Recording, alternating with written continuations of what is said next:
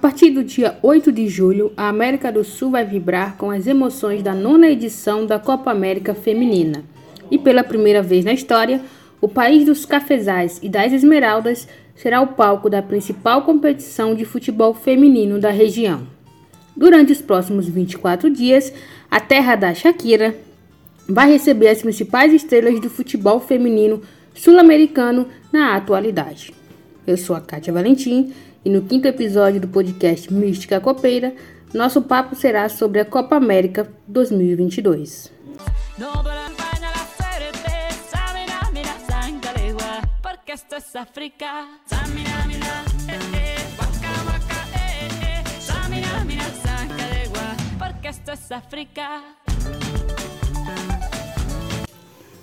A Colômbia será o palco da nona edição da Copa América Feminina, onde as 10 seleções filiadas à Comebol vão em busca do sonhado título de campeãs da América. Além disso, estão em jogo três vagas diretas para a Copa do Mundo da FIFA 2023, mais duas vagas diretas para os Jogos Olímpicos de Paris 2024, como também duas vagas na repescagem intercontinental da FIFA para o Mundial. Com novo formato e uma premiação recorde, esta será a última edição do evento realizada a cada quatro anos, uma vez que a Comebol anunciou que o torneio agora será realizado de forma bienal. As 10 equipes participantes do evento foram divididas em dois grupos de cinco equipes cada, com as duas melhores colocadas de cada grupo avançando para as semifinais e as terceiras colocadas indo disputar um playoff entre elas para decidir quem vai ficar com a segunda vaga para a repescagem da Copa. As finalistas estarão automaticamente classificadas para o Mundial de 2023 e para as Olimpíadas de Paris 2024. E as equipes que perderem as semifinais irão disputar o terceiro lugar, que dará vaga para o Mundial. E a outra novidade é que o campeão também irá garantir participação na primeira edição da Finalíssima, duelo que coloca frente a frente o campeão europeu contra o campeão sul-americano. Este confronto será realizado na data FIFA de fevereiro de 2023 na Europa. Além disso, as equipes que ficarem nas posições de 3 a 5 garantem vaga nos Jogos Pan-Americanos de Santiago 2023. O Chile, anfitrião, já está classificado para o torneio e se a equipe terminar entre os cinco primeiros colocados, a vaga no PAN vai para o sexto colocado na classificação final. Em relação à premiação, teremos o campeão recebendo um valor recorde de 1,5 milhões de dólares e o vice-campeão recebendo 500 mil dólares. Além disso, o campeão, o vice e o terceiro colocado vai receber medalhas comemorativas. Sobre o uso do VAR, a Comebol informou que somente a final terá o uso da tecnologia. As transmissões dos jogos para o Brasil serão por conta do SBT do Sport TV. Aqui vale ressaltar que jogos que não envolvam o Brasil ou as fases finais não terão transmissão local. Dando uma passada nos grupos, temos o grupo A, onde estão as donas da casa, a Colômbia, equipe mais cotada para quebrar a hegemonia brasileira no torneio, e elas vão tentar usar o fator casa para conseguir esse feito. A Colômbia possui um elenco que mescla experiência, é, como nas figuras da Lacey Santos, né, uma lendária jogadora da Colômbia, e da Catalina Usme, a maior artilheira da história da seleção com um pouco de juventude nas figuras da, da jovem prodígio Linda Caicedo, né, uma das principais promessas do futebol sul-americano para os próximos anos, e a também talentosa Gisela Robledo. A equipe chega como a favorita para liderar o grupo e garantir uma das vagas diretas para a Copa do Mundo. Também no grupo A temos o Paraguai, do técnico brasileiro Marcelo Frigério, conhecido como Cello, que tem se preparado bastante para buscar uma das vagas para a repescagem. E para o Pan-Americano, é, quem sabe até o Paraguai não possa surpreender neste grupo e chegar aí às fases mais agudas. A equipe não tem tantas jogadoras de destaque no cenário internacional, mas tem nomes consolidados aqui na América do Sul, como a meio-campista da Ferroviária Fanny Galto e a histórica Glória Vila Maior. Né? O time fez alguns jogos preparatórios contra outras seleções sul-americanas e conseguiu resultados positivos. Então, vale aí ficar de olho neste Paraguai. Neste grupo também temos o Equador, da técnica Emily Lima, também brasileira, né? A primeira mulher a comandar a seleção brasileira feminina. É, Emily tem a difícil missão de fazer esse time chegar aí numa das vagas, pelo menos em uma das vagas para a repescagem da Copa.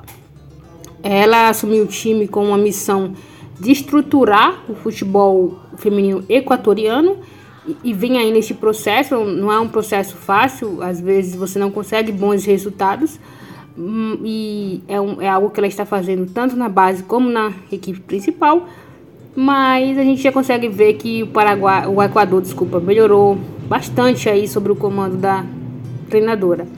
Então vale ficar aí de olho o, o, o Equador que vai abrir a competição no duelo contra a Bolívia. Ainda no grupo A a gente tem o Uruguai, outra equipe cotada para chegar aí entre as cinco primeiras colocações. O Uruguai tem nomes interessantes. A gente pode destacar jovens Esperança Pizarro e Belém Aquino, muito promissoras. É, se destacaram bastante aí no cenário sul-americano, principalmente nas Libertadores. O, Uruguai tem um time organizado, chega forte nessa disputa do Grupo A e, e vale a pena, vale a pena prestar atenção no Uruguai, né, que deve brigar ali com o Paraguai e a Colômbia pelas classificações aí às semifinais.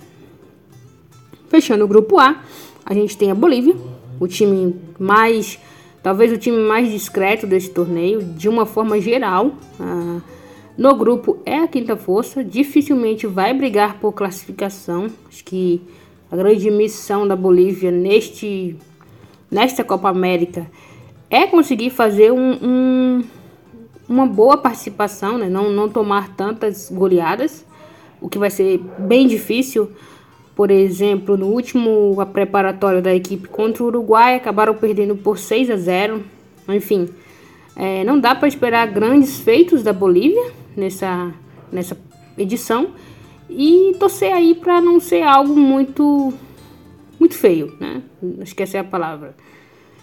Indo para o grupo B, o grupo do Brasil, o grande favorito é mais um título, né? A seleção chega com olhares aí de desconfiança por parte da torcida e da imprensa, mas é notavelmente a grande força do continente. Podemos até dizer que é a seleção deste torneio.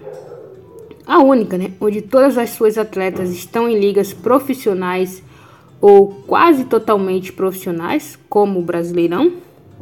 E vai ser uma participação diferente do Brasil, por todo o contexto histórico do, na, nas figuras de, de atletas como a Marta, como a Cristiane, como a Formiga.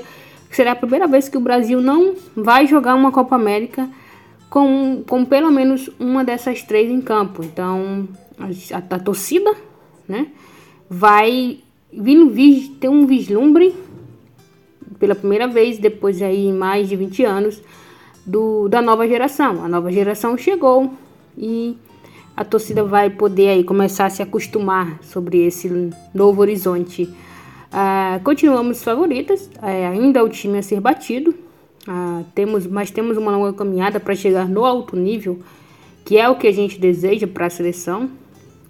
Para a estreia, não vamos ter duas jogadoras, a Duda, né, Duda Silva do Flamengo, e nem a Luana, que agora está no Corinthians pois testaram positivo para Covid-19 e vão desfocar o time aí na primeira rodada. A outra mudança foi que a atacante Gabi Nunes acabou sendo cortada da lista final, porque ela testou positivo. Desculpa, ela não testou positivo, ela sofreu uma lesão e não conseguiu se recuperar a tempo. E a Duda Sampaio, do Inter, acabou substituindo a Nunes. É, a Duda havia entrado na lista para a Copa América como suplente, né? E aí ela foi promovida aí para a lista final. Também no grupo A, a gente tem a Argentina, a única seleção que foi capaz de vencer o Brasil na história do torneio, tendo sido campeãs em 2006, quando sediaram a competição. A Argentina que vem crescendo nos últimos anos, tem uma liga que está se estruturando, atualmente é uma liga semi-profissional, mas com a chegada dos clubes de camisa, né? Os clubes de camisa começando a investir mais, como o Boca, o River, o time vem colhendo frutos. É, também teve uma troca de comando que acabou beneficiando essa mudança de geração. O Carlos Borello saiu do, do comando, ele, ele tá, tinha mais de 20 anos à frente da Argentina, né? Foi substituído pelo Porta Nova. E jogadores históricos do time que também voltaram, né? Que tá, tava rolando um boicote da federação devido a algumas reclamações dessas jogadoras. E com a mudança lá de gestão, elas voltaram, como é o caso da, da camisa 10, a Stefania Banini. Então a gente pode dizer que é um novo momento para essa Argentina que já, já vai estrear contra o Brasil, uma missão duríssima de, de parar e quem sabe vencer o, o Brasil aí nessa sua estreia. Uh, nesse grupo também temos outra favorita a chegar nas fases mais agudas, que é o Chile, o atual vice-campeão. O Chile não vive grande fase, né? Tem passado por um declínio ali de uma geração que foi histórica, que, que chegou em Copa, que chegou em Olimpíadas, mas ainda é uma equipe organizada, uma equipe que sabe o que fazer em campo e é uma equipe que tem a melhor goleira do mundo, né, que é a Endler. Então não dá pra gente já descartar o Chile. É, é, um, é uma forte candidata aí a chegar pelo menos entre as três primeiras do grupo. Uh, temos também a Venezuela no grupo B. A Venezuela que é comandada pela italiana Pamela Conte, que, que vem fazendo um bom trabalho. Demorou um pouco para engrenar, mas agora a Venezuela vai dando, vai dando sinais de que é um time que vai brigar por coisas melhores, pelo menos aqui no cenário sul-americano. A principal estrela do time é a Dena Castelhanos, agora jogadora do City aí pelos próximos três anos. Hum, e o que chama atenção é que a Denia está hum, com a sua participação no torneio em dúvida porque durante a preparação, durante a fase final da preparação, ela acabou se lesionando e ainda não sabemos em quais condições ela chega ao torneio. É, provavelmente não vai jogar na, na, partida, na partida de abertura e, e, fica aí essa, essa dúvida em relação a Dena, a Venezuela que também perdeu uma atacante importante, né, que foi a Roemar Guarecuco, ela que é da, da Ferroviária e acabou sofrendo uma lesão de LCA. Mas é um time que tem bons, bons valores, é um time organizado, é um time que tem evoluído muito, principalmente no setor físico e tático. Então, com certeza vai brigar nesse grupo aí para chegar à próxima fase. Fechando o grupo, a gente tem o Peru, a quinta força aí da, do grupo e vamos dizer ali a penúltima do, da competição de forma geral, né? É, é uma equipe discreta e quando a gente olha para as adversárias não, não vê muitas chances da equipe ir longe. É, a preparação final deu um, um pouco chamou um pouco a atenção porque não conseguiu resultados muito legais, acabou sendo goleado pelo México, por exemplo. Então, tem, é um time com muitas fragilidades e que não possui tantas jogadoras destacadas no cenário internacional, é, provavelmente vai brigar ali, vai ficar na última colocação do grupo, mas é, deve fazer um, deve tentar fazer uma campanha decente, né? Essa edição. Bom, esse aí foi o pequeno resumo sobre o torneio. Obrigado a todos pela audiência. É, boa sorte para o nosso Brasil. E fique aí com a melodia Lagosadeira do grupo Gente de Zona. Abraços. La Copa América lo confirmó.